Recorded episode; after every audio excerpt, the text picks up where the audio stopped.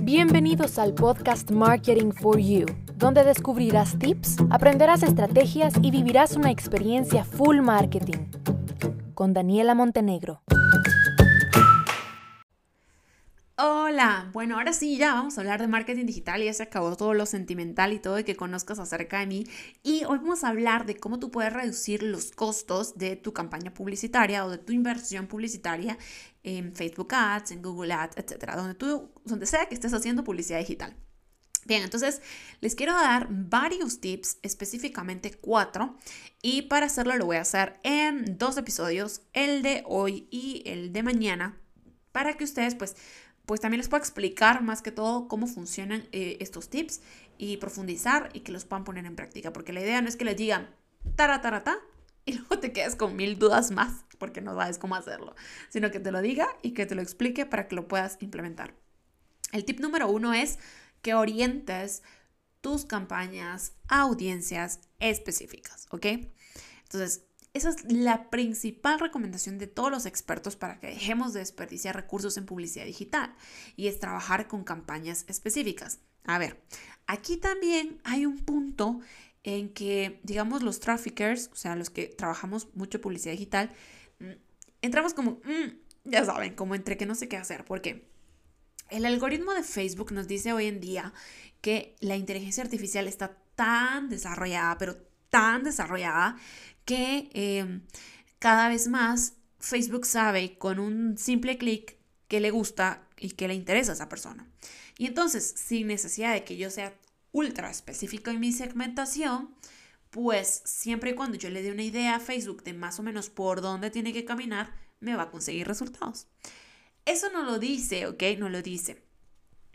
Pero también está la otra parte de, si yo le digo que solo voy a mujeres, definitivamente que entre todas esas mujeres habrán edades que no, habrán segmentos que no, habrán ubicaciones que no, y entre todos esos no, yo estoy perdiendo dinero.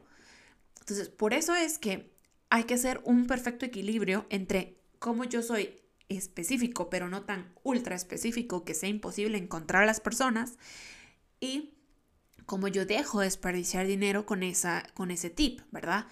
Entonces, ¿Cuál sería mi recomendación personalmente de acuerdo a mi experiencia y a todos los experimentos que me toca hacer en el día a día con diferentes campañas? Yo les recomendaría que trabajen lo específico, más no lo ultra específico, siempre con mucha experimentación. ¿A qué va esto? Específico para mí es, si yo vendo ropa de bebé, pues yo no le puedo ir a niñas, por ejemplo, de 18 años porque no me sirve. Porque, bueno, tal vez sí tienen hijos, pero tal vez no son ellas las que compren la ropa directamente, la comprará la mamá, la abuela, yo qué sé. Y dependiendo de cuánto cuesta tu ropa. Entonces, si yo vendo un producto, ropa de niños, yo lo tengo que enfocar y ahí es donde soy específica y donde yo trabajo mi audiencia. ¿A qué género? ¿A qué edades? ¿Y en qué ubicaciones? Eso es específico. Y luego en intereses tengo que colocar una, a ver, por lo menos unos 5, 10 intereses que le den una idea a Facebook de a quién tiene que buscar más o menos, porque si no, no le estoy diciendo tampoco. Eso es específico. Y luego la parte de la, eh, de la microexperimentación y la experimentación. No voy a trabajar únicamente con esos 10. Ahora yo quiero hacer una prueba con otros 10, con otros 5, con otros 3, con una acotación. Siempre manteniendo lo específico de la segmentación demográfica y geográfica y cambiando y variando, ¿verdad? Eh, otras características y otros intereses que me permitan a mí sobre todo encontrar el conjunto ganador. Pero sí es importante ir a lo específico, o sea, por más de que nos digan inteligencia artificial súper poderosa, no es que tú vayas a lanzar un anuncio, ¿ok? Por eso quiero hacer la aclaración, que tú digas, este anuncio va para todo Guatemala, porque no, siempre tienes que incluir la parte específica para poder ahorrar y mejorar tus resultados. Y el segundo tip del episodio del día de hoy es evaluar las ubicaciones y las regiones, ¿ok? Eh, porque hay terrenos que de verdad no tienen alcance digital. Entonces, los resultados en esas ubicaciones y en esas regiones son muy caros, porque son muy pocas las personas a las que se les puede llegar y muy pocas darán resultados. Es triste, yo sé, pero pues es una realidad. Entonces, si tu negocio es local o incluso si tu negocio es digital y vas a muchos países, recomendación clave será que trabajes muy bien el tema de las regiones y que las evalúes, tus ubicaciones, tus regiones, ¿ok? Que veas en dónde está tu público objetivo, en dónde tienen acceso a tecnología, en dónde no tienen acceso a tecnología. Tienes que ser específico en eso, porque si no vas a estar desperdiciando dinero.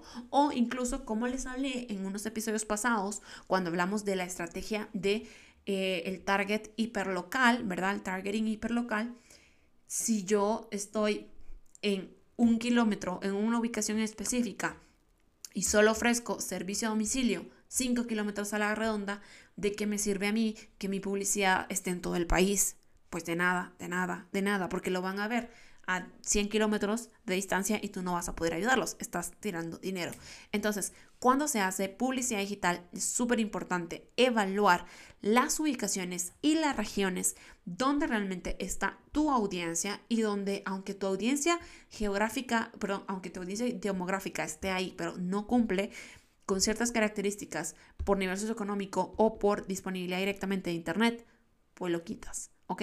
Con el dolor de tu corazón, pero lo quitas. Estos son tips para que puedas optimizar y ahorrar recursos en tu presupuesto de pauta digital. Mañana les doy los próximos dos tips. Hasta pronto.